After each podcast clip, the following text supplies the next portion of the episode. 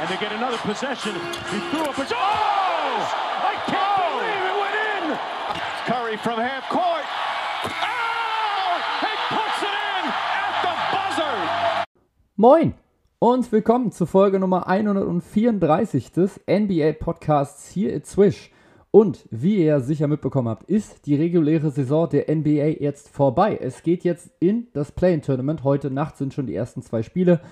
Wobei ich noch nicht weiß, ob ich mir die wirklich live angucke. Wenn, dann vielleicht das erste und ich gucke das zweite morgen nach. Vielleicht gucke ich aber auch beide morgen nach. Ich bin mir noch etwas unschlüssig. Ich habe nämlich tatsächlich morgen frei auf Arbeit.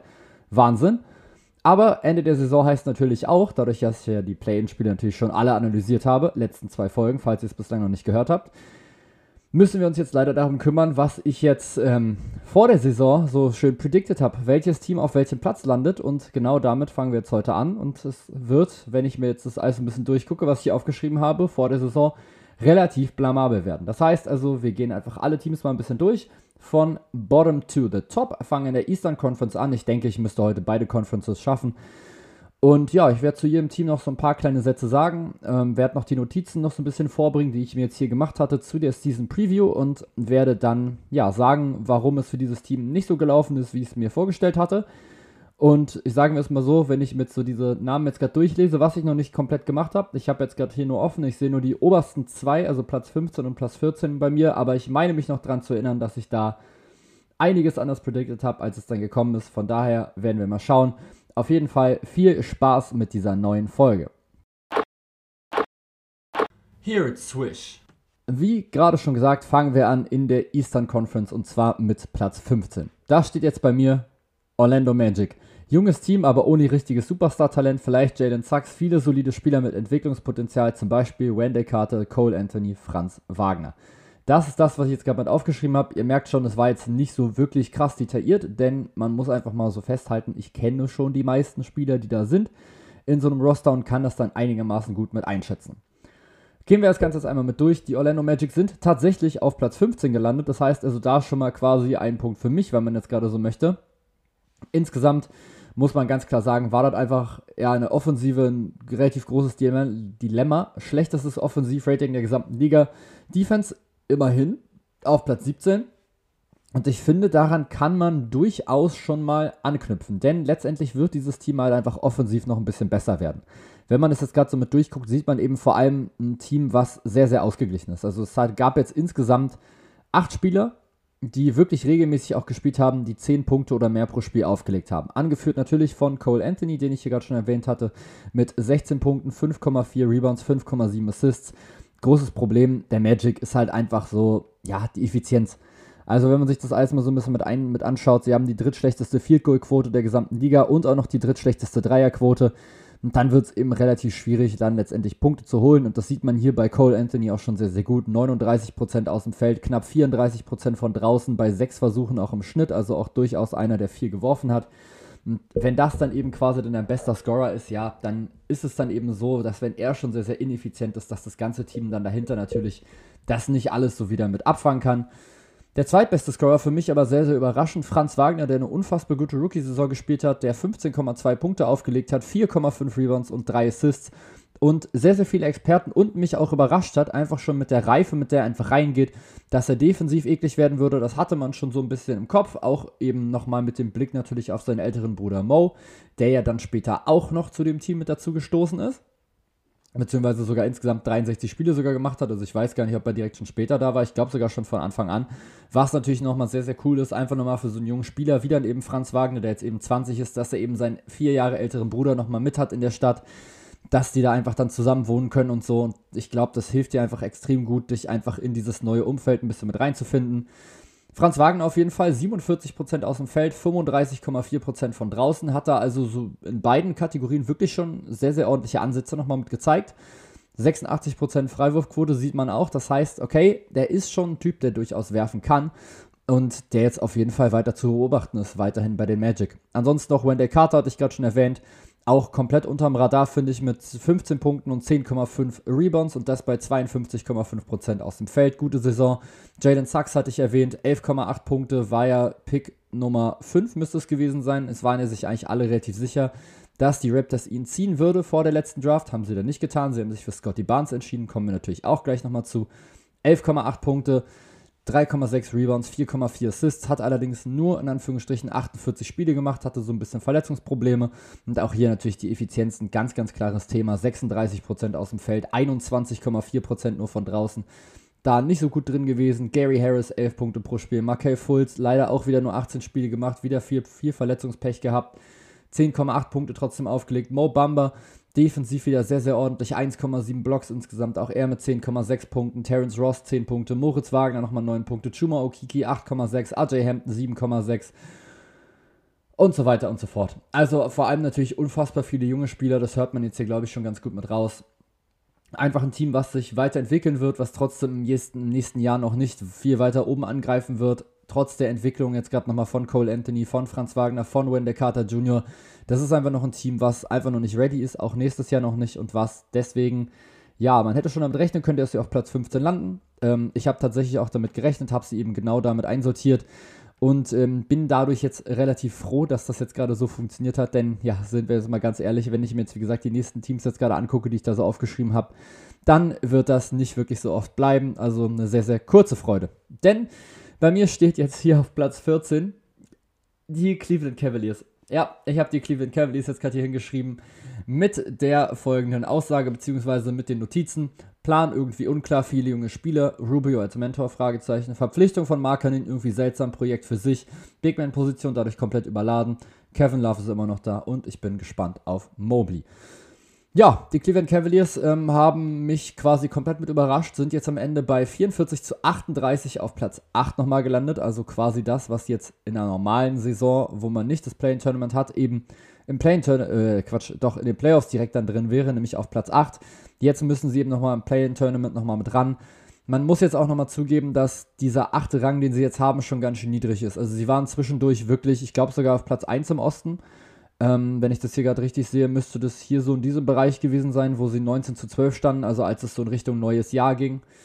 Da haben sie, ja, wie gesagt, 19 zu 12 standen sie da, haben dann Milwaukee kurz mal weggeklatscht mit 20 Punkten Vorsprung. Jetzt am Ende ging es dann tatsächlich dann durch Verletzungen nochmal ganz gut mit nach unten. Ricky Rubio ist dann relativ lange ausgefallen. Jetzt Jared Allen nochmal ausgefallen für den letzten Monat. Colin Sexton ja sowieso schon das ganze, das ganze Jahr über schon ausgefallen. Ricky Rubio wurde jetzt nochmal weggetradet. Dafür hat man sich jetzt, ich glaube, Joe Ingles geholt. War das jetzt gerade? Nein, Quatsch, das waren die Blazers. Ist völliger Quatsch, aber ich glaube, Ricky Rubio, ist der noch da? Oh, jetzt geht das schon wieder los. Wie auch immer, auf jeden Fall hat er jetzt gerade nicht mehr großartig weitergespielt und hat jetzt einfach dadurch unglaublich viele Spiele natürlich verpasst. Und dann ist das, was eben Ricky Rubio davor gezeigt hat, natürlich einfach weg gewesen. Und das ist jetzt nicht mal so wenig, denn 13 Punkte und 4 Rebounds und 6,6 Assists, dazu nochmal 1,4 Steals. Natürlich auch hier wieder nicht der effizienteste Scorer, aber das ist er eben auch noch nie gewesen. Ricky Rubio ist einfach ein Spieler, der von seiner Spielintelligenz lebt und eben von seiner Defensive, von seinem ganzen Assisting. Und das hat er eben wunderbar mit aufgelegt in dieser Saison. Hat diese Backup-Point Guard-Rolle perfekt mit ausgefüllt.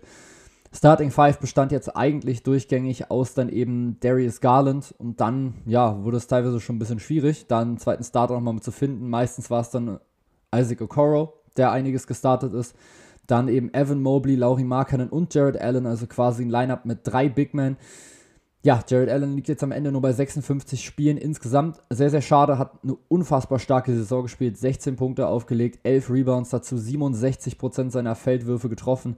Brutal gut unterwegs gewesen, defensiv 1,3 Blocks noch mit aufgelegt extrem stark gespielt. Darius Garland ist das erste Mal All-Star gewesen, völlig zu Recht. 21,7 Punkte, 8,6 Assists und das bei 46% aus dem Feld, bei 17 Würfen übrigens pro Spiel und 38% Dreier und auch hier wieder bei 6,7 Dreier versuchen.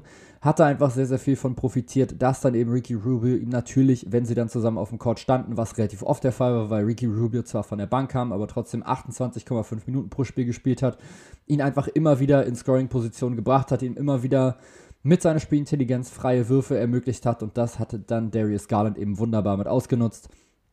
Conor Sexton, wie gesagt, nach nur elf Spielen verletzt wieder raus, hatte in diesen immerhin 16 Punkte aufgelegt, Letztendlich muss man jetzt aber sagen, vielleicht war es für dieses Team gar nicht so schlecht, dass ein Colin Sexton ausgefallen wäre, denn beide zusammen, Garland und Sexton, waren eben defensiv schon durchaus anfällig. Dadurch, dass man jetzt eben Sexton quasi verloren hatte, in Anführungsstrichen am Anfang der Saison, konnte dadurch dann Isaac Okoro mit ins Team.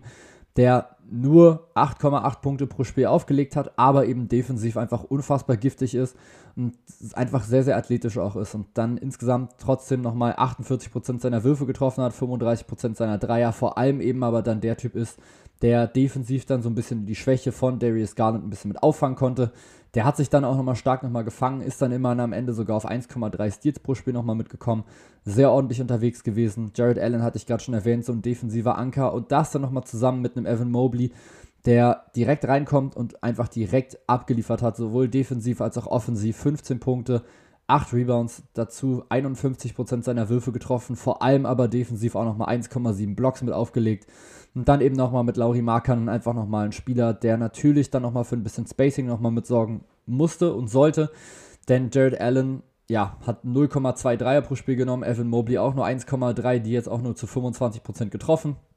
Die haben sich da also sehr, sehr gut zurückgehalten, sodass dann eben Darius Garland insgesamt dann fast 7 Dreier pro Spiel genommen hat.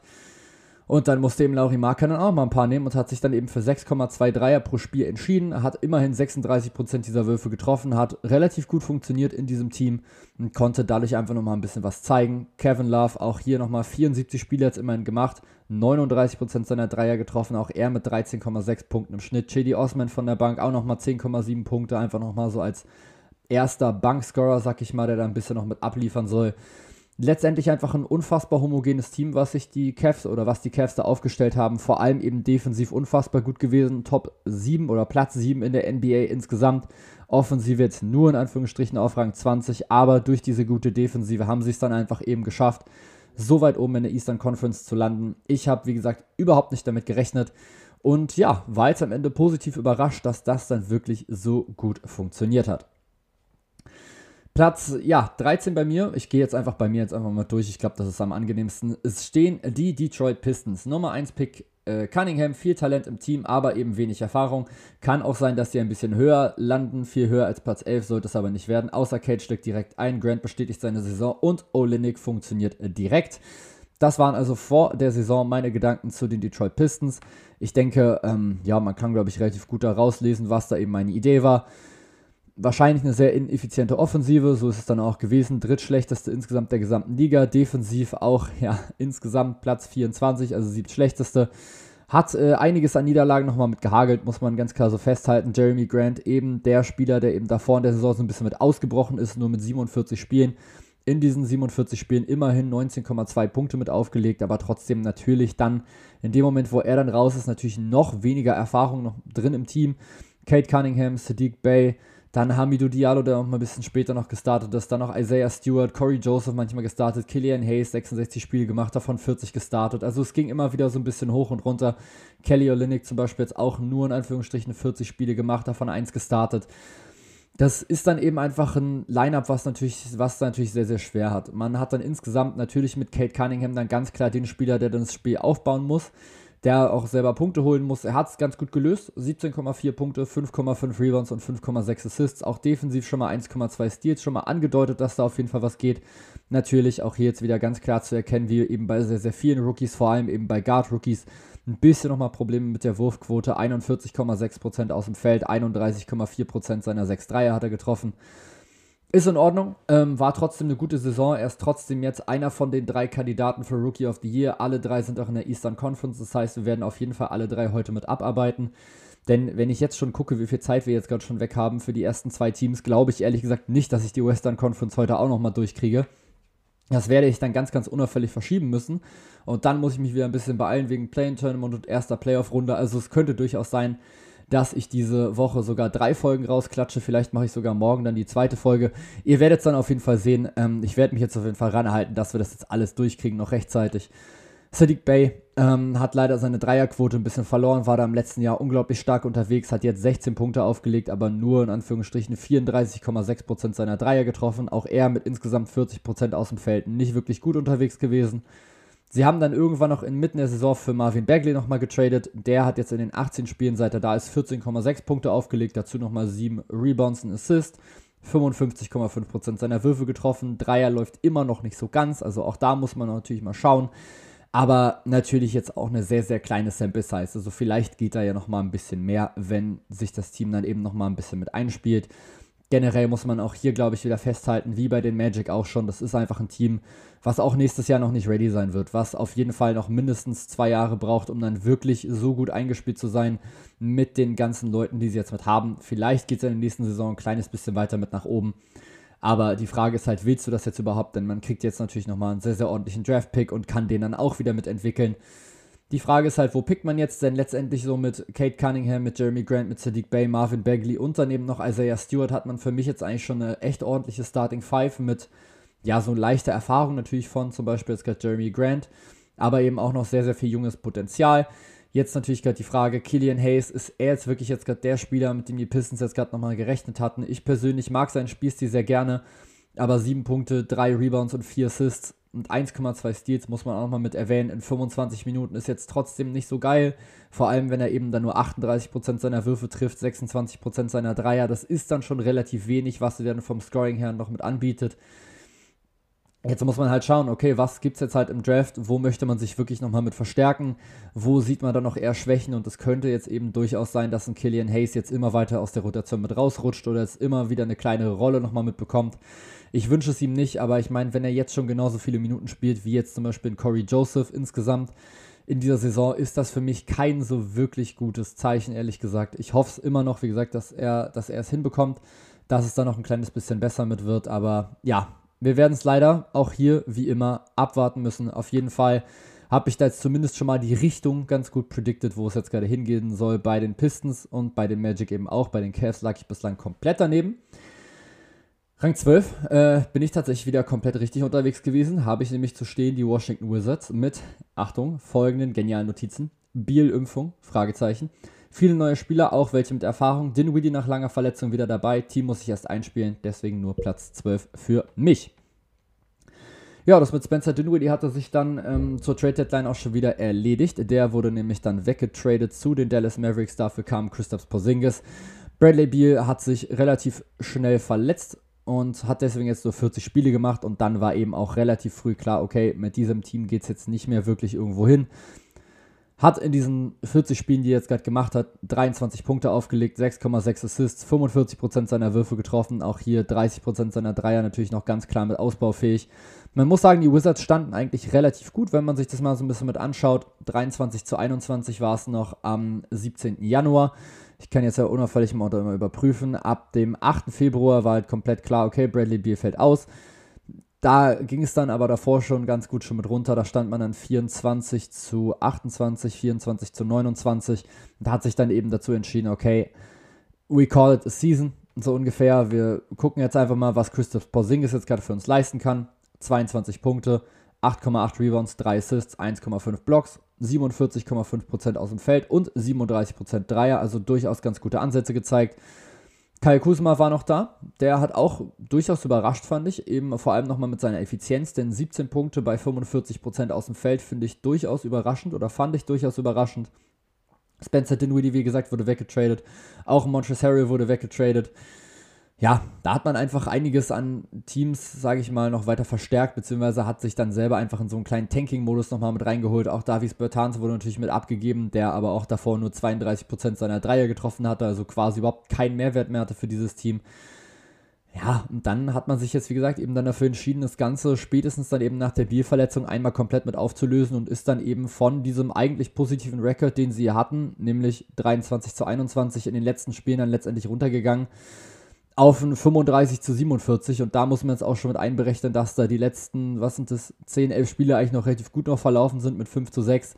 Wir hatten zwischendurch wirklich so Phasen, wo sie irgendwie, keine Ahnung, ein Spiel aus 10 gewonnen hatten oder so die Ecke. Also sind da wirklich teilweise auch rapide Dollar auch abgeschossen worden. Hier zum Beispiel ähm, sehe ich das jetzt gerade Anfang Mitte März, da hat man erstmal richtig schön auf den Senke gekriegt und zwar wirklich in sechs Spielen hintereinander, die man verloren hat und dazwischendurch auch wirklich deutliche Niederlagen. 18 Punkte, 14 Punkte, 9 Punkte, dann 13 Punkte, da waren es dann mal nur 6 und dann ganz am Ende nochmal 3, bevor man dann endlich mal wieder einen Sieg einfahren konnte, nur um sich dann wieder zwei relativ hohe Niederlagen einzufangen, nämlich mit 18 Punkten und dann nochmal eine mit 12 Punkte. Also man hatte schon so seine Phasen, wo man ganz klar auch gezeigt hat, ähm, dass ja dieses Team, was jetzt natürlich aktuell dann eben ohne Bradley Beal gespielt hatte, nicht annähernd in der Lage ist, so zu competen, eben einfach ohne den Superstar. Ich glaube, das ist auch völlig nachvollziehbar. Dann wurden, wie gesagt, einige Spieler, wie zum Beispiel Spencer Dinwiddie, der davor 12,6 Punkte aufgelegt hat, Montres Harrell, der 14 Punkte aufgelegt hat und dann eben nochmal ein Davies Bertans, der immerhin 6 Punkte nochmal gebracht hat und theoretisch nochmal ein bisschen Spacing einfach abgegeben. Und dann am Ende war es einfach so ein bisschen, ja, wir lassen die Jugend mal so ein bisschen spielen. Jugend forscht. Man hat Kai Kusuma ein bisschen mehr machen lassen, sogar richtig viel machen lassen. Man hat Rui Hachimura wieder ein bisschen was machen lassen, als er wieder zurückgekommen ist. Daniel Gafford konnte agieren. Danny Afdia, einer der wenigen Spieler tatsächlich in der NBA, der wirklich alle 82 Spiele absolviert hat. 8,4 Punkte mal aufgelegt. 32% Dreierquote, da sollte auf jeden Fall noch was drin sein. Corey Kispert hat angedeutet, dass er ein sehr, sehr gefährlicher Dreierschütze sein kann, wenn er heiß läuft. Auch er mit 8 Punkten. Ja, und dann letztendlich ähm, war man jetzt, glaube ich, schon zufrieden, jetzt gerade so wie die Saison jetzt gerade mit verlaufen ist. Spätestens dann eben seit der Bradley Beal-Verletzung war dann eben klar, okay, wir erreichen halt jetzt gerade nichts mehr. Und ich glaube, jetzt nochmal so ein guter Draft-Pick ist jetzt eben das, was den Washington Wizards weiterhelfen konnte. Das heißt, dementsprechend habe ich hier tatsächlich nochmal ein Team komplett richtig predicted. Jetzt hier nochmal so kleine, minimale Props nochmal mit an mich. Will ich jetzt hier kurz nochmal mit anbringen, bevor es jetzt gleich für mich für die nächste ich sag mal, relativ harsche Niederlage hagelt, denn ich habe auf Platz 11 zu stehen die Toronto Raptors. Auch hier lese ich gerne nochmal vor. Das wird nicht gerade besser. Man könnte zwischen Platz 11 und 13 viel variieren. Für mich aber das Teamgefüge der Raptors sehr viel wert. Deswegen eben Platz 11 und nicht Platz 12 oder 13. Mit Lowry geht ein Anführer. Wenn Fleet wird wichtiger. Mal sehen, ob Dragic bleibt. Spoiler, nein. Wenn Siakam getradet wird, kann es ganz weit runtergehen. Er wird nicht getradet und es ging auch nicht runter. Und Scotty Barnes ist interessant. Immerhin das. Man muss, glaube ich, ganz klar festhalten, dass ich die Raptors absolut unterschätzt habe. Offensiv auf Rang 14, defensiv auf Rang 10, Net-Rating von plus 2,4. Durchaus gut unterwegs gewesen. Und ja, wenn man sich jetzt äh, die Tabelle so mit anguckt, muss man ganz klar sagen, 48 zu 34, Platz 5. Dieses Team-Building, diese, dieses Teamgefüge der Raptors ist anscheinend sogar noch mehr, als ich gedacht hatte. Gary Trent Jr. ist noch besser, als ich gedacht hatte. Pascal Siakam hat einfach mal bestätigt, dass er zumindest wieder in der Regular Season einfach ein Spieler sein kann, auf den du dich verlassen kannst. Alle fünf Spieler aus der Starting Five haben mindestens 15 Punkte pro Spiel mit aufgelegt, nämlich Siakam 22,8, Van Fleet 20,3, Gary Trent Jr. absolut stark 18,3, OG Ananobi 17,1 und Scotty Barnes 15,3. Jeder weiß einfach, was er zu tun hat. Jeder verteidigt unfassbar hart. Pascal Siakam hat größtenteils den Fünfer nochmal mitgegeben und hat da einfach unfassbar gut einfach mal überzeugt und hat es dadurch einfach geschafft, die Raptors als Leading Scorer tatsächlich anzuführen und jetzt auf Rang 5 eben jetzt gerade zu hieven in der Eastern Conference. Ich habe, wie gesagt, nicht damit gerechnet, dass es so gut läuft. Mit Precious Achuva und Chris Boucher hat man auch noch mal zwei etwas größere Big Men, vor allem eben dann Chris Boucher, der natürlich aber relativ schlank ist. Precious Achuva ist für mich so ein Prototyp Montrezl Harrell, irgendwie so ein leicht undersized Fünfer, der aber einfach unglaublich viel Energie mit reinbringt mit seinen 2,3 Meter. Drei. Von daher auf jeden Fall ein wahnsinnig spannendes Roster. Mit Thaddeus Young ist jetzt nochmal einer dazugekommen, der nochmal ein bisschen Erfahrung mit reinbringt. Cam Birch hat man noch, man hat noch mit Malachi Flynn, Utah Watanabe nochmal zwei Leute, mit Delano Banton. Alles nochmal so ein paar Leute, die jetzt irgendwie nochmal so ein bisschen spannend nochmal mit sind. Und was jetzt halt interessant wird, wird es jetzt eben, wenn es dann in Richtung Bank dann einfach geht. Gerade wenn es jetzt eben in Richtung Playoffs geht, wenn es jetzt eben gegen vor allem gegen die Philadelphia 76ers geht. Denn da brauchst du dann eben eigentlich nochmal einen anderen Big Man, sag ich mal. Das heißt, du kannst eigentlich nicht für mich mit Pascal Siakam auf der 5 mitstehen, denn da wird dann eventuell ein Beat nochmal stark dominieren. Muss dann halt eben schauen, wie du die Rotation mit anpasst. Für die reguläre Saison hat es jetzt wunderbar gepasst. Wir reden natürlich nochmal über alle First-Round-Matchups. Ich versuche mir irgendwie nochmal am besten Gast nochmal mit ranzuholen, dass ich das jetzt hier nicht ganz alleine wieder vor mich hin phase, wie sonst immer, sondern dass ich da nochmal eine andere Möglichkeit habe. Vielleicht frage ich mal den David mal an vom Basketball-Philosophie-Podcast. Da, der hat da sicher Bock drauf. Dann frage ich den mal und dann werden wir uns mal ganz entspannt alle Erstrunden-Matchups mal mit angucken. Unter anderem dann eben nochmal auch die Raptors gegen die Philadelphia 76ers. Raptors, wie gesagt, für mich komplett überraschend, dass sie jetzt wirklich so weit oben gelandet sind. Extrem starke Saison, extrem gutes Team, stark gecoacht. Ja, und ich als Raptors-Fan freue mich jetzt äh, verdammt auf die Postseason. Denn gerade Steffen hat mir in der letzten Saison noch so ein bisschen, jetzt nicht Honig ums Maul geschmiert, aber hat mir das, hat mir irgendwie noch mehr Vorfreude nochmal mitgemacht darauf, was eben die Raptors tatsächlich zeigen können.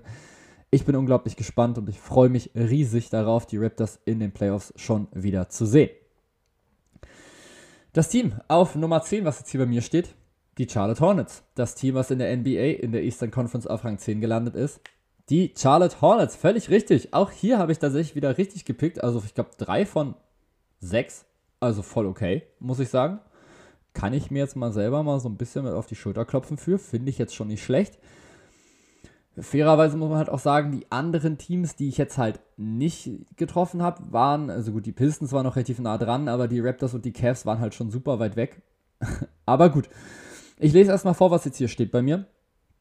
Junges Team immer noch, aber intrinsische Entwicklung wird sehr interessant. Mit Graham ist ein wichtiger Spieler gegangen, Uber ist aber ein guter Ersatz in einem athletischen jungen Team, das auch höher gehen kann, wenn es läuft. Es hätte theoretisch noch ein bisschen besser laufen können. Jetzt am Ende hat sich leider Gordon Haywood nochmal verletzt. Und das ist dann eben sowas, was ich dann eben damit meinte. Denn er wird jetzt weiterhin, ja, indefinitely jetzt gerade ausfallen. Und das ist natürlich super ärgerlich für dieses Team, denn Gordon Haywood ist eben der Spieler, der einfach unfassbar viel Erfahrung hat und der einfach alles auf dem Basketballcourt macht, alles machen kann und einfach mit seiner Spielintelligenz und eben einfach, ja, er weiß einfach genau, was das Team gerade braucht. Für mich einfach wie so ein Jimmy Butler-Typ. Ihr wisst ja, das sage ich immer super gerne. Und bei Gordon Hayward ist es eben auch so. Das ist einfach ein unfassbar solider Spieler, der jetzt in dieser Saison in den 49 Spielen, die er gemacht hat, 16 Punkte, 4,6 Rebounds und 3,6 Assists aufgelegt hat, dazu nochmal einen Stil geholt hat, 46% seiner Würfe getroffen, 39% seiner Dreier. Genau das, was ich meine. Unfassbar effizient, effizienter Spieler, ein cleverer Spieler und der es einfach schafft, sich dadurch unfassbar gut einzusetzen für ein Team. Letztendlich sieht man jetzt gerade auch hier ganz klar Teams oder ein Team, was unfassbar ausgeglichen agieren kann, eben natürlich vor allem in der Offensive. Denn in der Offensive ist das Team eben auf Rang 9 jetzt insgesamt gelandet, defensiv aber eben nur auf Platz 23 und da sind eben die Probleme. Offensiv hast du natürlich mit LaMelo Ball, Miles Bridges, Terry Rozier, normalerweise wenn fit Gordon Hayward, Kelly Oubre, Harrell, PJ Washington und jetzt auch noch Isaiah Thomas, einfach Spieler, die da unglaublich gut sind und natürlich dann noch Mason Plum, die noch als Starting Center, will ich jetzt hier natürlich schon nochmal gerne mit erwähnen. Aber defensiv wird es dann eben schon sehr, sehr kritisch. So, Lamello Ball ist natürlich relativ groß, aber so richtig krass ist er jetzt halt nicht defensiv. Terry Rozier ist ein bisschen anders heißt. Und dann insgesamt pennt man dann einfach noch ein bisschen zu oft einfach in der Defensive, lässt da einfach dann zu viele Punkte zu. Man hat natürlich selber auch einen sehr, sehr schnellen Spielstil. Das heißt also, natürlich bekommt der Gegner eben auch relativ viele Würfe insgesamt pro Spiel. Ja, und dann letztendlich äh, muss man natürlich ganz klar sagen, die Gegner werfen einfach 38,7 Dreier pro Spiel. Das ist der dritthöchste Wert in der NBA. Man selber wirft 38,2, also ein bisschen weniger. Ja, und man trifft halt 14 pro Spiel, aber man kriegt halt auch einfach 14 wieder hinten rein. Und dann ist es halt einfach so wie so ein Ding aus einer Lotterie.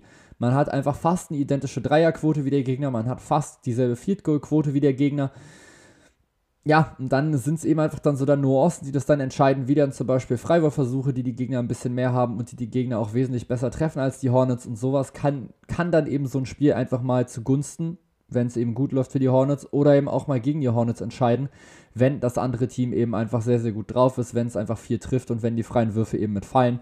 Man hat, wie gesagt, ein unfassbar starkes Roster, man ist jetzt auch immer noch im Play-In-Tournament nochmal mit drin. Allerdings hat man jetzt eben mit den Atlanta Hawks erstmal einen unfassbar schwierigen Gegner im ersten Spiel und hat dann auch mal Spiel 2 entweder gegen die Nets oder eben gegen die Cavaliers, wenn man das erste überhaupt erstmal gewinnt. Ich sage es ganz klar so, wie es ist. Ich sehe die Hawks schon stärker als die Hornets. Und selbst wenn das dann nicht reicht, dann, ja, gut, obwohl gegen die Cavaliers würde ich sie wahrscheinlich sogar noch vorne sehen, eben gerade durch die Verletzungen, die die Cavs gerade haben, dadurch dann die etwas schwächere Form. Gegen die Nets sehe ich aber einfach keine Möglichkeit, wie die dieses Spiel holen können. Und das ist halt jetzt gerade so dieses Ding, man hat jetzt eben trotzdem nochmal einen Roster, auf dem man jetzt gerade mit aufbauen kann. Mit einem fitten Gordon Hayward würde man jetzt vielleicht noch ein bisschen besser dastehen, als man das jetzt eben am Ende tut. Auch wenn man ganz klar sagen muss, dass man trotzdem die Saison echt ordentlich beendet hat. Also jetzt hier zum All-Star-Game stand man 29 zu 31. Jetzt konnte man das Ganze eben nochmal aufbessern auf 43 zu 39, war jetzt also durchaus formstark mit unterwegs, konnte dann nochmal einen richtig schönen Push nochmal mit nach oben machen, ist jetzt eben am Ende auf Rang 10 punktgleich ist natürlich mit den Atlanta Hawks nur ein Spiel, nur ein Sieg hinter den Cavs und den Chicago Bulls und letztendlich, was man auch nicht vergessen darf, nur drei Siege hinter den Chicago Bulls auf Platz 6. Also das heißt, der Weg nach oben wäre jetzt gar nicht mehr so weit gewesen. Vor allem eben mit der aktuellen Form hätten sie sich vielleicht die Cavs noch schnappen können. So reicht es dann eben leider nicht ganz mit aus. Man ist jetzt eben auf Platz 10 und muss jetzt eben auswärts erstmal in Atlanta antreten, jetzt eben gucken, ob man dieses Spiel gewinnen kann. Ja, aber wir gehen jetzt ja glücklicherweise nicht nach der NBA-Tabelle, sondern jetzt eben nach meiner Tabelle. Und da stehen auf Platz 9 bei mir die Indiana Pacers, die jetzt insgesamt eigentlich auf Platz 13 gelandet sind. Bei mir steht leider immer wieder Verletzungspech, hängen irgendwie fest, sind zu gut für die Lottery, aber zu schlecht, um wirklich was in den Playoffs zu reißen. Sabonis ist absolut underrated, Warren LeVert, Turner, gutes Team, aber eben nicht gut genug für den starken Osten dieses Jahr. Und ich finde, da muss man jetzt ganz klar festhalten, dass ich glaube ich gar nicht so schlecht gelegen hätte, wenn die Pacers sich nicht einfach mitten in der Saison entschieden hätten, okay, ganz ehrlich, wir splitten das Ganze jetzt einmal komplett mit auf. Wir hauen Sabonis weg, wir hauen LeVert weg. Und ja, Miles Turner jetzt eben ähm, war jetzt nochmal verletzt. TJ Warren die ganze Saison mit ausgefallen. Ricky Rubio ist übrigens jetzt bei den Pacers, bevor ich es jetzt wieder, wieder verpeile. Hier steht es jetzt extra nochmal, der ist natürlich nicht mehr bei den Cavs, sondern die haben den eben weggetradet, dann eben zu den Indiana Pacers. Ja, und die Indiana Pacers haben dann eben einmal ihr komplettes Roster komplett mit überarbeitet, haben eben mit Domantas Sabonis ihren All-Star mit abgegeben, der bei den Pacers 19 Punkte, 12 Rebounds und 5 Assists mit aufgelegt hat, 58% seiner Würfe getroffen hat, da wirklich über Jahre einfach einen unglaublich guten Job gemacht hat, hat jetzt halt aber am Ende eben natürlich trotzdem nicht mehr gereicht. Sie haben ihn dann eben abgegeben zu den Sacramento Kings. Auch ein Caris LeVert hat jetzt eben nur 39 Spiele gemacht fürs Team. Miles Turner hat jetzt nur 42 Spiele gemacht fürs Team. Das ist dann halt einfach viel, viel zu wenig. Jetzt hat man natürlich sich für die Zukunft sehr, sehr gut mit aufgestellt. Ich finde, das kann man so sagen. Auch Morgan Brockton übrigens nur mit 36 Spielen insgesamt. Alles super kritisch. Morgan Brockton 19 Punkte geholt, ähm, Sabonis 19 Punkte, Karis LeVert 18,7. Man hat das jetzt eben ein bisschen ausgetauscht. Man hat jetzt eben Buddy Hield, der 18,2 Punkte jetzt aufgelegt hat, mit Tyrese Halliburton, finde ich einen absolut geilen Stil nochmal mitgeholt in diesem Trade, der 17,5 Punkte und 9,6 Assists auflegt, seit er da ist und 50% aus dem Feld sowie fast 42% seiner Dreier trifft. Mit Chris Duarte hat man einen wirklich guten Rookie nochmal gedraftet. Miles Turner hat man jetzt nochmal jemanden am Start. Ja, und man hat halt natürlich Lance Stevenson wieder mit zurückgeholt, was natürlich super überragend ist. TJ McConnell auch übrigens nur 27 Spiele gemacht. Ich glaube, es ist ganz, ganz klar, man sieht einfach dieses krasse Verletzungspech der Indiana Pacers. Es hört einfach nicht auf. Dementsprechend sind sie jetzt eben nicht auf Platz 9 gelandet, so wie ich es jetzt eben vor der Saison prognostiziert hatte, sondern jetzt eben auf Platz 13. Aber wie gesagt, man muss jetzt halt auch beachten, da ist einfach unfassbar viel einfach nochmal ausgefallen an Spielern. Und das tut dann natürlich einfach für so ein Team brutal weh. Also das ist einfach mega, mega, mega ärgerlich. Ja, und jetzt letztendlich äh, steht man eben wieder da genau, oder jetzt natürlich gerade nicht mehr an dieser selben Stelle, wo man jetzt gerade davor stand, denn wie ich es ja ja wunderbar hier selber, ähm, selber gesagt habe, zu gut äh, für die Lottery, aber zu schlecht, um in den Playoffs wirklich was zu reißen. Letztendlich, ja, ist man jetzt halt eben einfach in der Lottery, einfach nur weil man gesagt hat, okay, wir splitten es jetzt mal mit auf, so kann es jetzt gerade nicht weitergehen und das ist für mich die absolut richtige Entscheidung gewesen. Weiter geht's. Ähm, Team bei mir auf Platz Nummer 8 ist jetzt normal ist jetzt im Real Life, sage ich mal in Anführungsstrichen, auf Nummer 6 gelandet, die Chicago Bulls 46 zu 36. Allerdings ist auch nur zwei Siege vor Platz 8, kann ich nochmal ein bisschen mit besser reden. Darf ich aber eigentlich nicht, denn die Chicago Bulls waren zwischendurch wirklich einfach unterwegs, ähm, das beste Teams in der East, das beste Team in der Eastern Conference zu sein oder auf jeden Fall unter den Top 3, Top 4 mitzulanden, hatten dann aber brutal viel Verletzungspech. Lonzo Ball lange ausgefallen, Alex Caruso lange ausgefallen, beziehungsweise fällt Ball jetzt immer noch aus, die ganze restliche Saison. Und das ist natürlich einfach unfassbar bitter, denn das ist natürlich einfach ein Spieler, der in diesem Team wirklich, wirklich wichtig war. Durch die Platzierung jetzt natürlich auch der Rosen als MVP nicht mehr im Gespräch. Trotz 28 Punkten, 5 Rebounds und 5 Assists bei 50,4% aus dem Feld und wirklich zwischendurch einfach unfassbaren Stretches, wo er irgendwie zweimal hintereinander einen Game Winner getroffen hat, übrigens jeweils ein Dreier wobei seine Dreierquote auf 35% oder sich auf 35% beläuft mit zwei Versuchen im Schnitt, nicht mal. Dann noch mit Zach Levine, der 24,4 Punkte, 4,6 Rebounds, 4,5 Assists auflegt, 48% aus dem Feld trifft und 39% Dreier und eben das, was DeRozan an Dreiern zu wenig wirft, wirft er dann eben ein bisschen mehr, nämlich 7 pro Spiel. So wie auch Lonzo Ball vor seiner Verletzung. Nikola Vucevic nochmal 4,5 pro Spiel versucht. Kobe White nochmal 5,8. Patrick Williams leider, ja, unfassbar lange verletzt gewesen, ist jetzt eben nochmal wiedergekehrt, aber ja, braucht ihm einfach noch ein bisschen Zeit, obwohl man sagen muss, bislang 51,7% Dreierquote kann man mal so mitnehmen. Mit Ayo Dosumnu hat man jetzt einen der Steals im Draft jetzt gerade nochmal mitgefangen, der eben vor allem ja, von seiner Intensität einfach lebt. 8,8 Punkte pro Spiel, vor allem aber eben 52% aus dem Feld und 38% Dreier und eben einfach so dieser defensive Hasse, so dieses Hometown-Boy-Ding. Der strengt sich einfach immer an, der ist einfach immer on fire, finde ich wirklich, wirklich überragend. Alex Caruso, wie gesagt, mit einer ordentlichen Saison, wenn auch nur mit 40% aus dem Feld und dann aber eben, wie gesagt, relativ lange verpasst durch leider das Foul von Grayson Allen gegen ihn. Javante Green, Derrick Jones Jr., Troy Brown Jr., die haben schon ein sehr, sehr ordentliches Roster. Jetzt müssen sie halt gucken, wie es jetzt halt in den Playoffs läuft. Man trifft jetzt leider eben auf den Defending Champion, auf die Milwaukee Bucks, hat jetzt eben aus den letzten 10 Spielen nur 4 gewonnen. Die Milwaukee Bucks andersrum eben mit 6 von 10. Wobei sie jetzt im letzten Spiel wirklich gegen die Cleveland Cavaliers absolut eine absolute Gurkentruppe dahingestellt haben. Also Gurkentruppe natürlich jetzt im NBA-Sinn. Ne? Wir wissen immer noch, das sind alles NBA-Spieler und das ist schon völlig verdient, dass sie da spielen und die sind besser als wir alle zusammen. Also wenn wir, glaube ich, jetzt 5 gegen 1 jetzt gerade spielen würden, ich glaube, die würden uns einfach immer noch auseinandernehmen, weil die so viel besser sind als wir.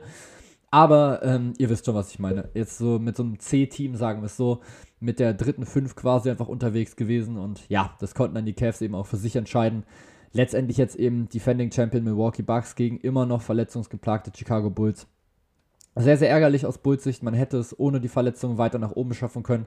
So ist man jetzt eben näher dran an meiner Prediction, nämlich eben, ja, ich habe sie auf Platz 8 gesehen, sie sind jetzt eben auf Platz 6 mit gelandet.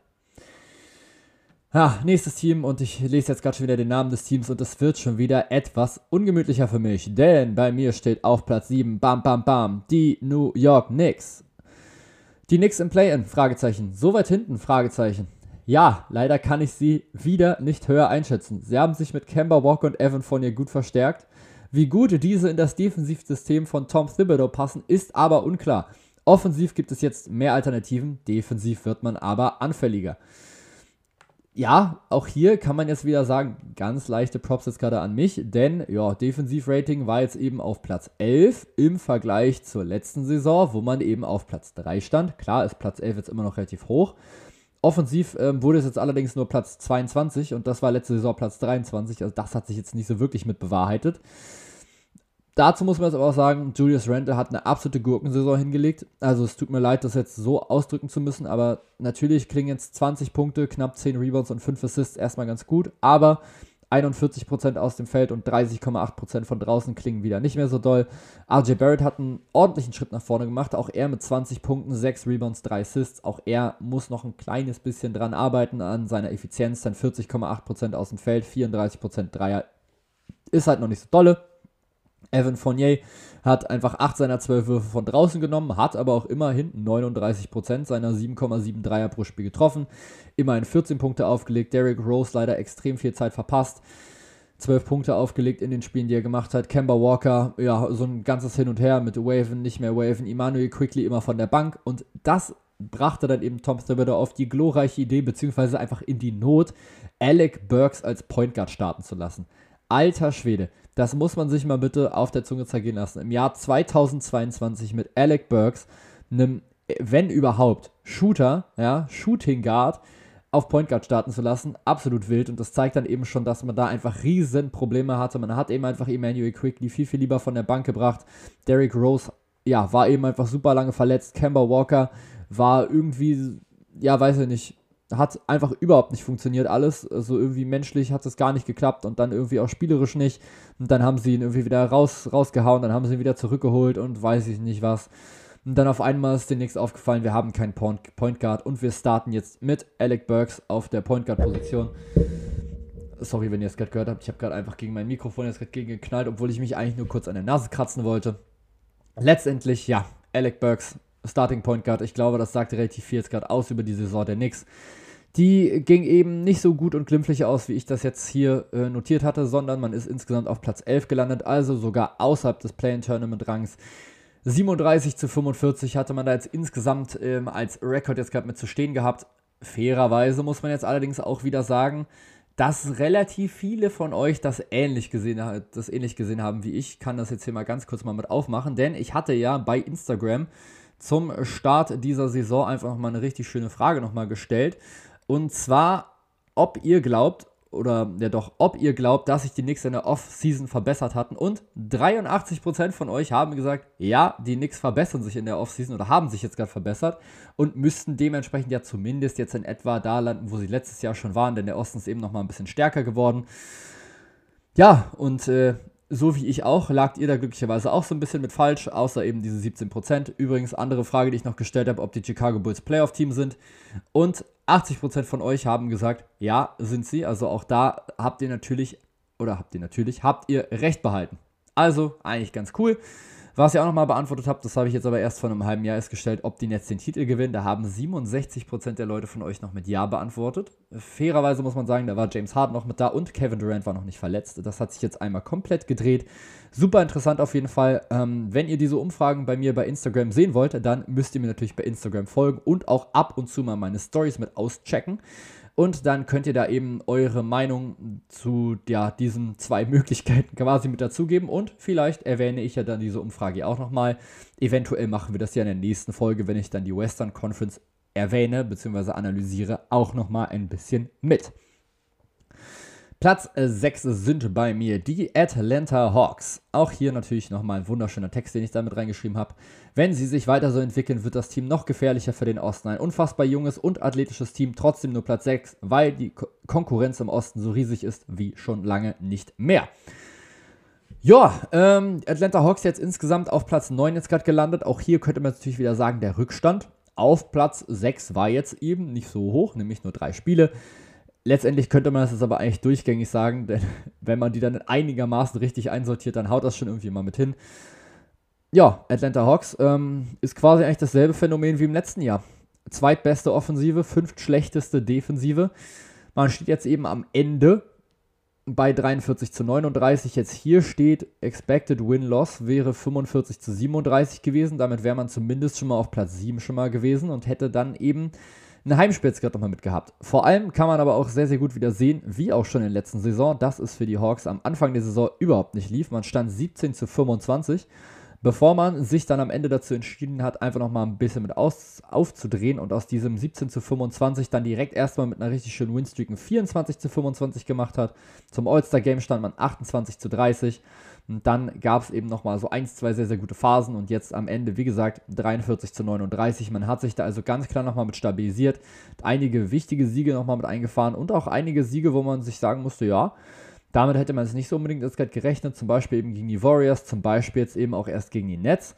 Das sind eben dann nochmal genau so eine Spiele, die dann eben nochmal unglaublich wichtig sind. Natürlich der beste Spieler des Teams, Trey Young. 28,4 Punkte, 9,7 Assists, 46% aus dem Feld und sogar 38% seiner Dreier und das, obwohl er sie sich quasi selber kreiert.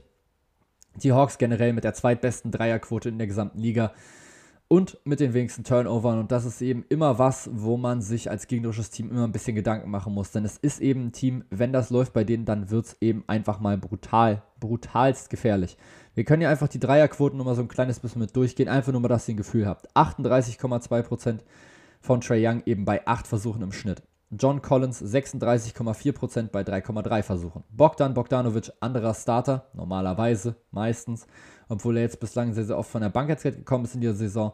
7 Dreier pro Spiel, fast 37%. Der Andre Hunter, 53 Spiele gemacht, 52 davon gestartet, einfach nur weil er unglaublich wichtig ist für die Defensive. 4 Dreier genommen, 38%. Kevin Hurter, 74 Spiele gemacht, 60 davon sogar gestartet, hat sich jetzt den Starting-Spot sogar irgendwie nochmal geholt von Bogdanovic. 5,6 Dreier pro Spiel, 39%. Cam Reddish, der ist jetzt nicht mehr da, aber selbst der hat in der Zeit 38% seiner Dreier getroffen.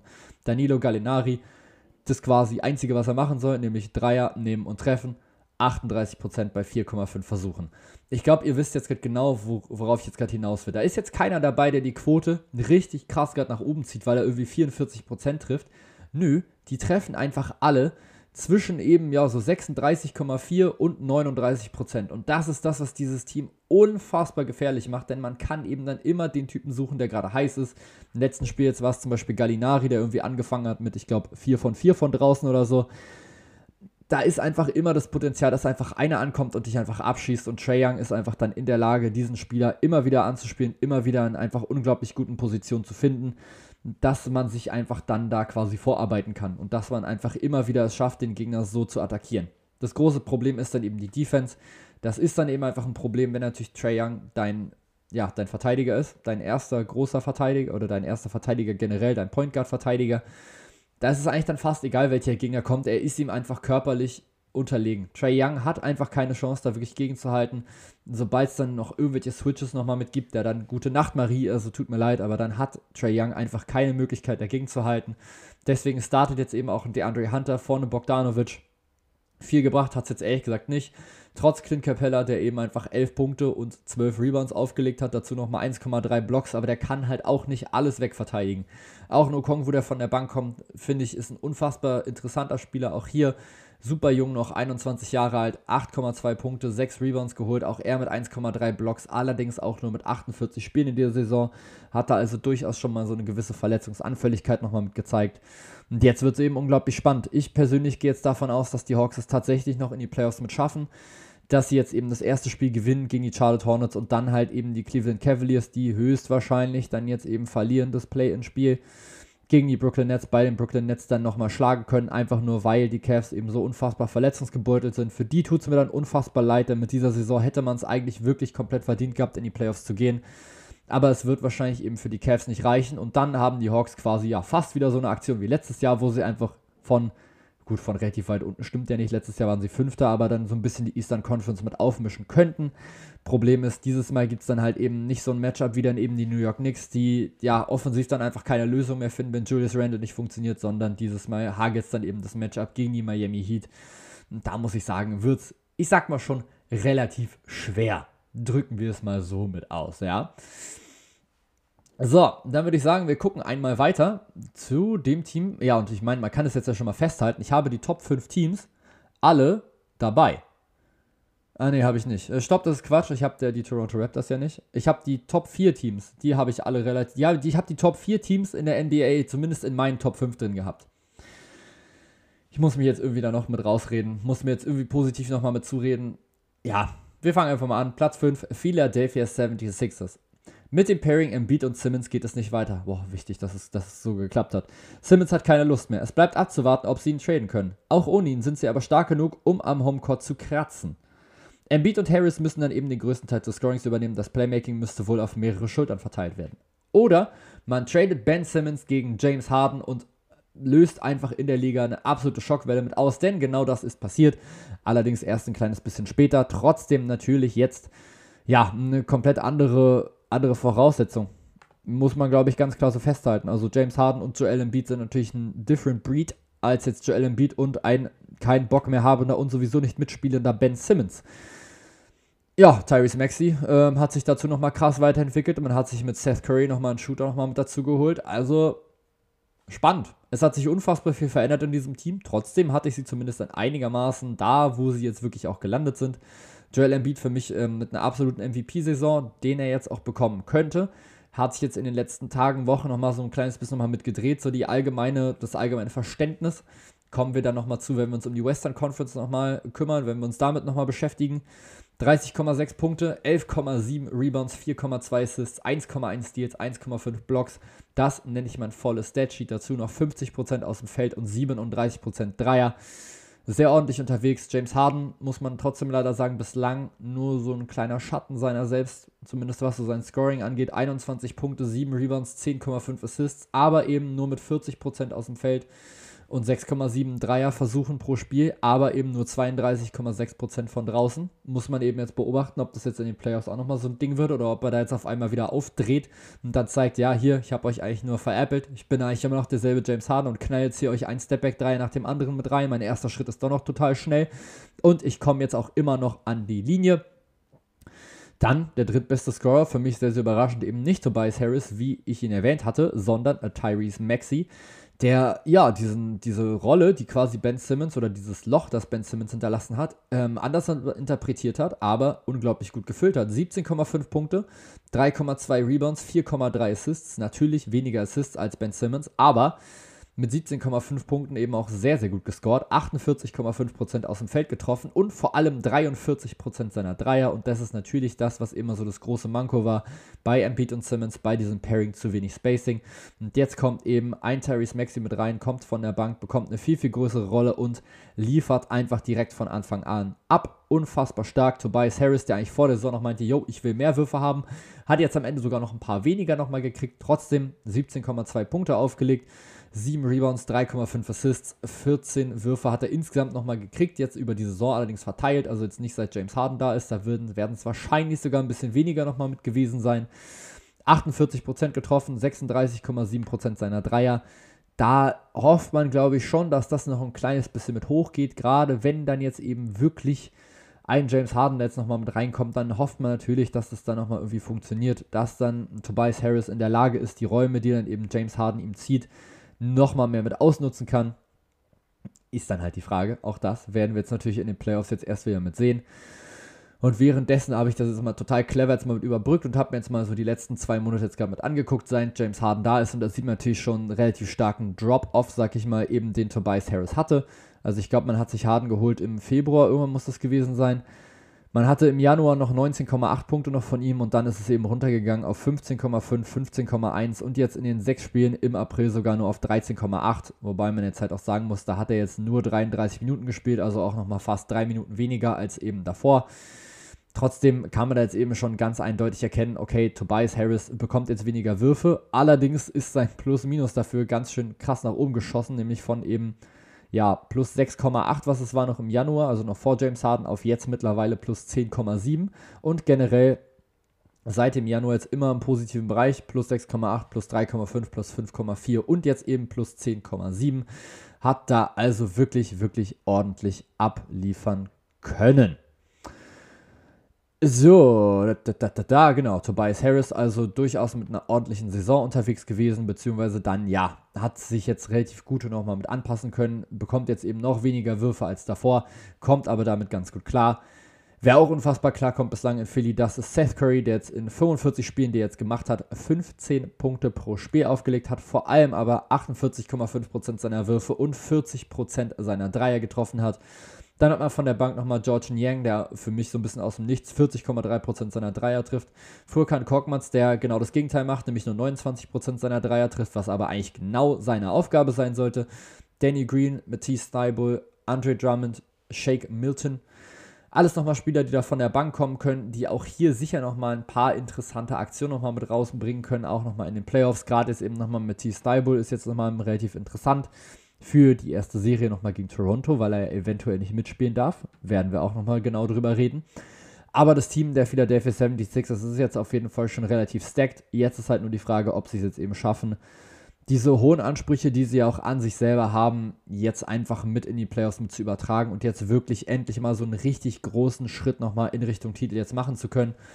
Offensiv- und Defensiv-Rating bin ich euch noch schuldig, jeweils auf Platz 12 insgesamt einfach eine sehr, sehr ordentliche Saison, die sie jetzt hingelegt haben. Aber ich finde trotzdem, seit James Harden da ist, immer noch so ein kleines bisschen, ja, unterschätzt will ich jetzt nicht sagen, aber immer noch so ein kleines bisschen, ja, wäre noch mehr möglich. Sagen wir es so.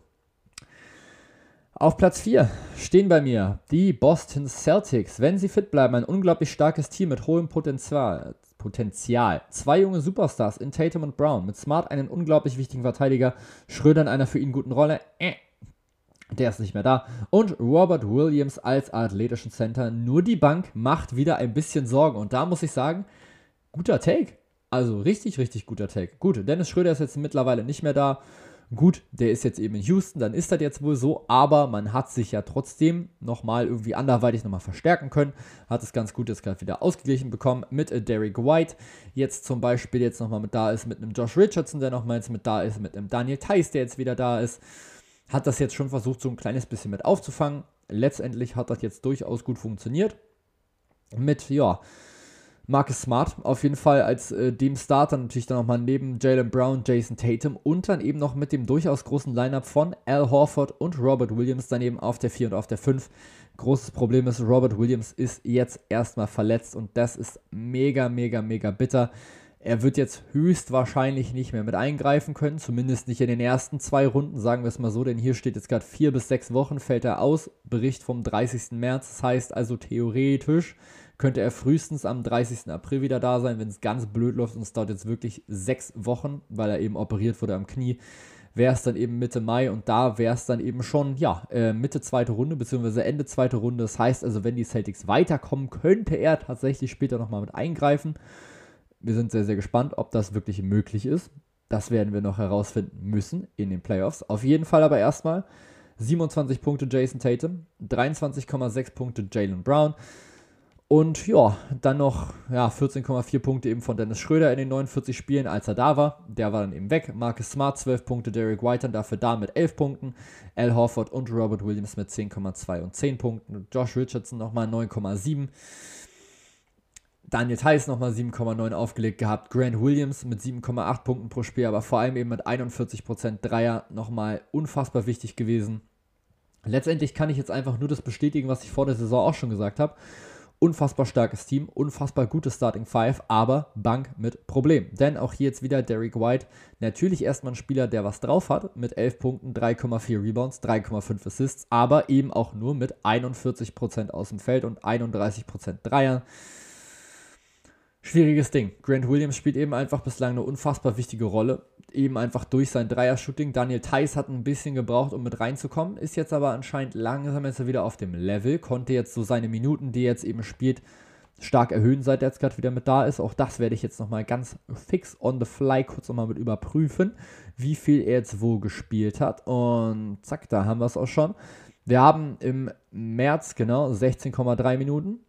Und jetzt eben im April in jetzt natürlich den fünf Spielen, natürlich jetzt auch ohne Robert Williams, aber eben jetzt schon 28 Minuten mit 12,8 Punkten und 6 Rebounds. Daniel Theiss wird jetzt also höchstwahrscheinlich der Spieler sein, der das jetzt einfach ersetzt, denn er ist alle fünf Spiele im April gestartet. Das heißt also, das große Line-Up der Boston Celtics bleibt immer noch mal mit bestehen. Daniel Theiss wird jetzt eben dann auf die 5 mit rutschen, beziehungsweise sich dann eben die Big Man-Position mit Al Horford nochmal teilen. Spannende Personal jetzt natürlich auf jeden Fall, sowohl jetzt gerade für uns Deutsche als jetzt auch so generell. Denn ja, das war jetzt halt nochmal so dieses Ding, so dass Daniel Theiss natürlich erstmal aus Houston zurückkam, da nicht so wirklich viel gespielt hat und so nicht so richtig mit eingesetzt wurde. Und dann kommt er eben zu einem Team, was aber eigentlich contenten will. Und ja, jetzt fällt eben der Starting Center mit aus. Er ist langsam nur reingekommen, muss jetzt halt aber einfach direkt als Starter performen und darf das jetzt eben direkt auf der ganz, ganz großen Bühne, nämlich in den Playoffs, dann übernehmen. Auf jeden Fall, ja, finde ich, habe ich jetzt hier eigentlich einen ganz guten Job gemacht. Ich habe es jetzt eben auf Platz 4 jetzt gerade gesehen. Auf Platz 5 äh, sind sie jetzt letztendlich, jetzt, ne, Moment mal, jetzt, jetzt, jetzt erzähle ich gerade schon wieder Quatsch. Kleinen Moment, jetzt muss ich kurz mal überprüfen. Nein, andersrum. Ich habe sie auf Platz 4 gesehen und sie sind jetzt letztendlich auf Platz 2 jetzt gerade mit gelandet. Das jetzt aber eben auch nochmal durch diesen Tiebreaker mit den Milwaukee Bucks und nochmal mit den Philadelphia 76ers. Also es hätte eben auch der vierte Rang sein können. So sind sie jetzt eben auf Platz 2 und dürfen jetzt eben dann eventuell gegen die Brooklyn Nets damit dran. Das, was ja die anderen beiden Teams ganz zufällig irgendwie nochmal verhindern wollten. Also die Milwaukee Bucks haben ganz, ganz zufällig auf einmal ihr letztes Spiel nochmal verloren gegen die Cleveland Cavaliers. Haben sich da nochmal ein bisschen abschießen lassen, eben einfach ohne Holiday, Middleton und Janis. Also, naja, muss man jetzt gerade nicht drüber reden. Ich halte es für Quatsch, aber gut. Sie haben es jetzt eben so gemacht und haben jetzt dadurch eben ein ganzes Ranking komplett durcheinander geworfen. Wie können sie nur? Auf Platz 3 stehen jetzt hier bei mir die Miami Heat. Mit Kyle Lowry kommt ein erfahrener Spieler mit Championship-Erfahrung. Dieses Team wird darauf brennen, wieder zu gewinnen. Wurden letztes Jahr in der ersten Runde von den Bucks gesweept. Adebayo wird wieder ein Stück besser. Von Tyler Hero erwarte ich ein Comeback hier. Yes, ich wusste nicht mehr, dass ich das gesagt habe. Überragend. Ein sehr ausgeglichenes und tiefes Team, das sehr weit kommen kann im Osten. Und was haben wir? Wir haben ja Platz 1 für die Miami Heat mit 53 zu 29 und ja, ein Tyler Hero, der mal ganz, ganz in Ruhe genau dieses Comeback-Jahr hier, was ich ihm prognostiziert habe, aber sowas von mal aufgelegt hat, nämlich mit insgesamt zweitbester Scorer des Teams mit 20,7 Punkten pro Spiel, 45% aus dem Feld und 40% von draußen. Neben den 21 Punkten, 20,7, also 21, 5 Rebounds und 4 Assists. Oh yes, was geht ab? Jimmy Butler 21,4 Punkte, 6 Rebounds, 5,5 Assists, 48% aus dem Feld. Bam Adebayo 19 Punkte, 10 Rebounds, knapp 4 Assists. Kyle Lowry 13 Punkte, 4,5 Rebounds, 7,5 Assists und noch einen Steal. Duncan Robinson natürlich ein Shooter, der jetzt immerhin nochmal hochgegangen ist auf 37,2%, was seine Dreierquote angeht. Max Drews, einer, mit dem ich auch überhaupt nicht gerechnet habe, dass der tatsächlich jetzt 23 Minuten spielt und 41% seiner Dreier trifft. Caleb Martin 41,3% Dreier getroffen.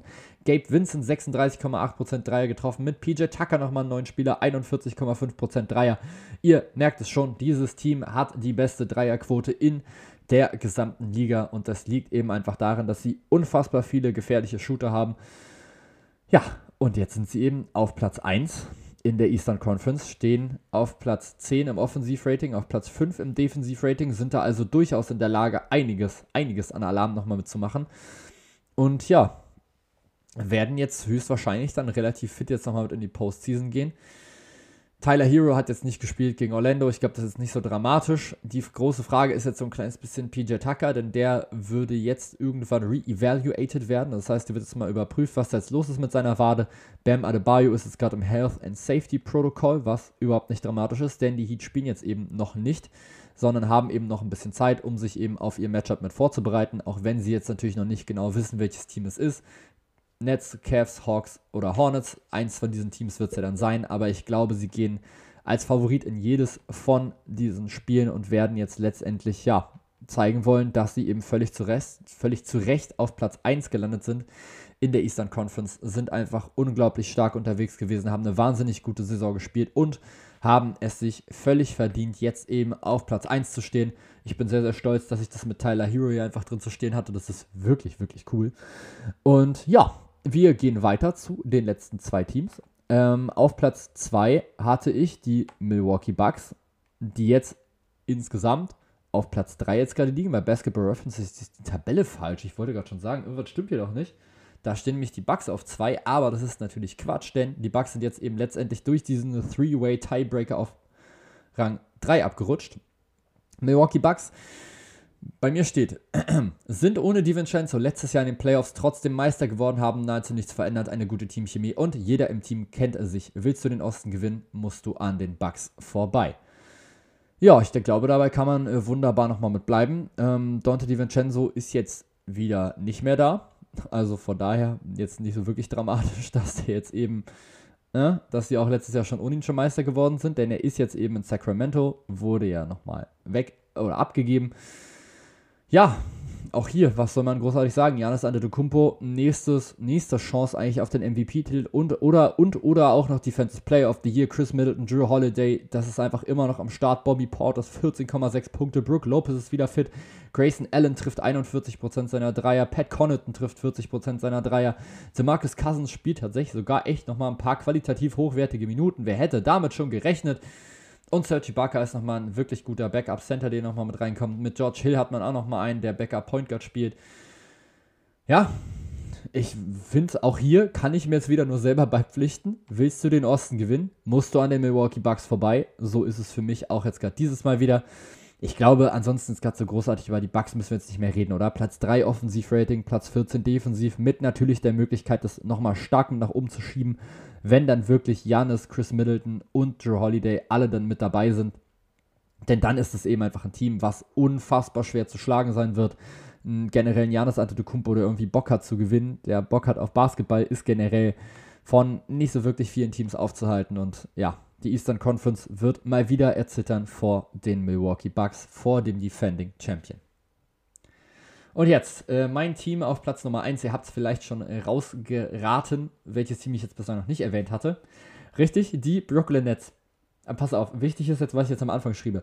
Wenn die Big Three alle Spiele machen darf, ha, also Irving sich impfen lässt, dann wird es dieses Jahr Platz 1 für die Nets. Alle erwarteten letztes Jahr den Titel, den gab es aber nicht und sie werden mit Wut im Bauch spielen. Auch das hat sich natürlich dann relativ flott erledigt, als man mitbekommen hat, alles klar, Kyrie Irving darf erstmal nur auswärts spielen. Dann wurde erstmal gesagt, ja gut, okay, dann, dann brauchen wir den auch nicht. So ungefähr hat uns Steve Nash, glaube ich, gesagt. Habe ich jetzt aber auch erst nochmal erklärt in der Causa Kyrie Irving, in der Folge Causa Kyrie Irving. Wenn ihr es noch nicht gehört habt, könnt ihr da auch gerne nochmal reinhören. Reinhören. Mann, Mann, Mann. Ja, und dann wurde jetzt eben nochmal getradet für Ben Simmons. Das heißt also, natürlich ist das Roster jetzt komplett auseinandergeschmissen worden. Kevin Durant hat einiges an Spiel nochmal mit verpasst. Und ich finde, das darf man jetzt ja auch nicht mit unterschlagen, denn die Brooklyn Nets waren wirklich, wirklich gut unterwegs, standen 29 zu 16 bevor sie das dann eben geschafft haben, ich glaube, elf Spiele in Folge zu verlieren, so ist es dann auf 29 zu 27 gegangen, sind eben nach der Verletzung von Kevin Durant.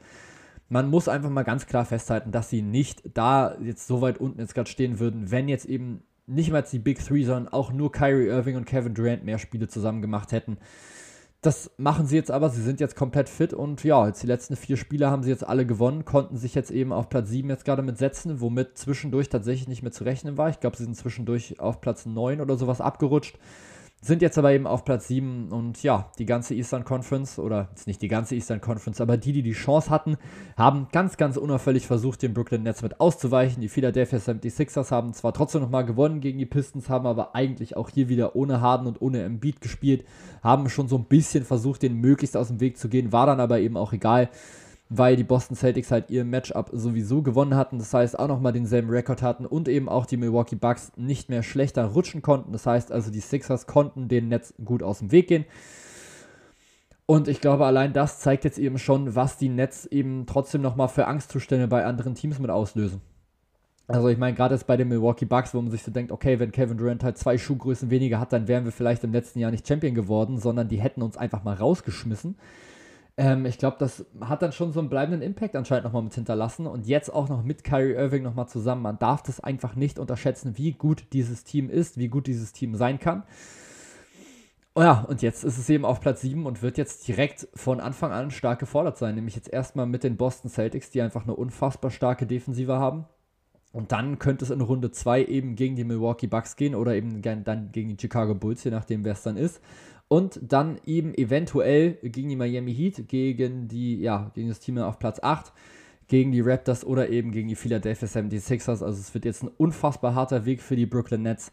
Aber das Ding ist halt auch, es sind immer noch die Brooklyn Nets. Sie haben immer noch mit Kevin Durant einen der besten Scorer der gesamten Liga oder den vielseitigsten Scorer der besten Liga und eben mit Kyrie Irving nochmal den ja, Spieler mit dem besten Ballhandling in der gesamten Liga, vielleicht sogar aller Zeiten, beides, also Kevin Durant bester Scorer oder vielseitigster Scorer zumindest und eben Kyrie Irving bester Ballhändler und das macht natürlich schon einen gewissen Eindruck auch bei anderen NBA-Teams. Dementsprechend, ja, wird das einfach unfassbar spannend, unfassbar interessant jetzt zu sehen, wie es jetzt in den Playoffs mit abläuft. Wie gesagt, dazu bekommt ihr natürlich auf jeden Fall nochmal eine Prognose. Ich check nochmal genau ab, wann die erste Runde genau startet, denn wenn das jetzt wirklich passiert, irgendwie jetzt schon am Wochenende oder auf jeden Fall voll im Dienstag, dann muss ich mir irgendwelche Gedanken machen, wie ich das dann mache, denn dann werde ich auf jeden Fall nochmal eine Folge zwischenschieben müssen. Äh, äh, äh, äh, Playoffs. Steht das jetzt hier schon zufällig bei NBA.com, wann es losgeht? Boah, am besten es lädt noch ein bisschen langsamer. Das wäre richtig, richtig cool. So, ja, nee, wow. Ah, Playoff Schedule. Kleinen Moment bitte. Es, es tut mir sehr, sehr leid, dass das jetzt so on the fly gerade läuft. Okay, wird am 16. April beginnen. Okay, das ist schon mal absolut äh, nicht so cool. Das heißt also, sprich, ich werde mich auf jeden Fall morgen nochmal melden, denn wie ich ja schon erwähnt hatte, habe ich ja morgen frei. Und das heißt, ähm, können wir uns jetzt schon mal angucken, was äh, so abgeht jetzt oder was so abgelaufen ist im Play-in-Tournament. Denn da sind jetzt ja heute Nacht jetzt schon die ersten Spiele, worauf ich jetzt schon mega Bock habe. Nämlich die Clippers gegen die Timberwolves und die Cavaliers gegen die Nets, beziehungsweise jeweils bei. Also die Nets zu Hause gegen die Cavaliers. Wäre jetzt auch egal mit Kyrie Irving und so, der darf jetzt eher zu Hause spielen. Und dann die Timberwolves zu Hause gegen die Los Angeles Clippers. Also jeweils äh, Platzierung 7 gegen Platzierung 8. Bevor dann morgen Nacht, also quasi von Mittwoch auf Donnerstag, dann 9 gegen 10 ist in beiden Conferences. Und dann werden sie wahrscheinlich, wann spielen die? Am 15. wieder. Am 15. dann wieder, okay. Ja, und dann geht es eben schon wieder los äh, am Samstag, beziehungsweise ich müsste bei uns dann in der Nacht von Samstag auf Sonntag damit sein. Und da ja sonst immer die Folgen am Samstag kommen, werde ich jetzt wohl die eine Folge nochmal zwischenschieben, nämlich die ja, äh, Analyse zu meiner Prediction der Western Conference, denn das war jetzt eben die für die Eastern Conference. Ich, hat, ich hoffe, ihr hattet unfassbar viel Spaß dabei. Ich auf jeden Fall schon. Morgen kommt dann, wie gesagt, die Western Conference und dann werde ich mich darum kümmern, dass am Samstag dann die nächste Folge rauskommt zur ersten Runde in den Playoffs. Und so schnell geht's. Auf einmal sind wir wieder in den Playoffs, auf einmal sind wir wieder in der heißen Phase. Äh, Im Nachhinein muss ich jetzt sagen, ich hatte meine Prediction schlechter in Erinnerung. Ja, ich habe die Cleveland Cavaliers und die Toronto Raptors relativ falsch eingeschätzt, habe aber dafür die Top-Teams eigentlich ganz gut mit abgearbeitet. Bis jetzt eben auf die Brooklyn Nets. Durch die ganzen Kaderveränderungen etc., finde ich, kann man mich da aber schon so ein kleines bisschen mit entschuldigen. Also ja, so eine kleine positive Überraschung, nachdem ich ja im letzten Jahr direkt als erstes Team New York Knicks auf Platz 15 hatte und die dann auf Platz 4 gelandet sind und ich so vor meinem Computer saß und mir so dachte, ey, was hast du dir da gedacht? Oder warum sind die jetzt auf einmal so krass gut? War es jetzt heute okay? Cavs von Platz 14 auf Platz 8 war jetzt nicht so die Glanzstunde und dann Raptors eben von Platz 11, wo ich sie jetzt hatte, eben auf Platz 5. Ist jetzt nicht perfekt, aber es ist jetzt nicht so dieses ganz, ganz Schlimme von Platz 4 auf Platz 15 oder halt andersrum von Platz 15 auf Platz 4. Ganz so dramatisch war es dann nicht. Und so die Top-Teams habe ich eigentlich ganz gut mit abgearbeitet. Tyler Hero als Comeback-Spieler habe ich auch mit abgearbeitet. Von daher bin ich durchaus zufrieden. Und dann freue ich mich und bin durchaus auch gespannt, ähm, was ich in der Western Conference so ein bisschen prognostiziert habe. Und ich hoffe, ihr seid äh, morgen dann wieder mit dabei, wenn es wieder heißt, herzlich willkommen bei Here it's Swish.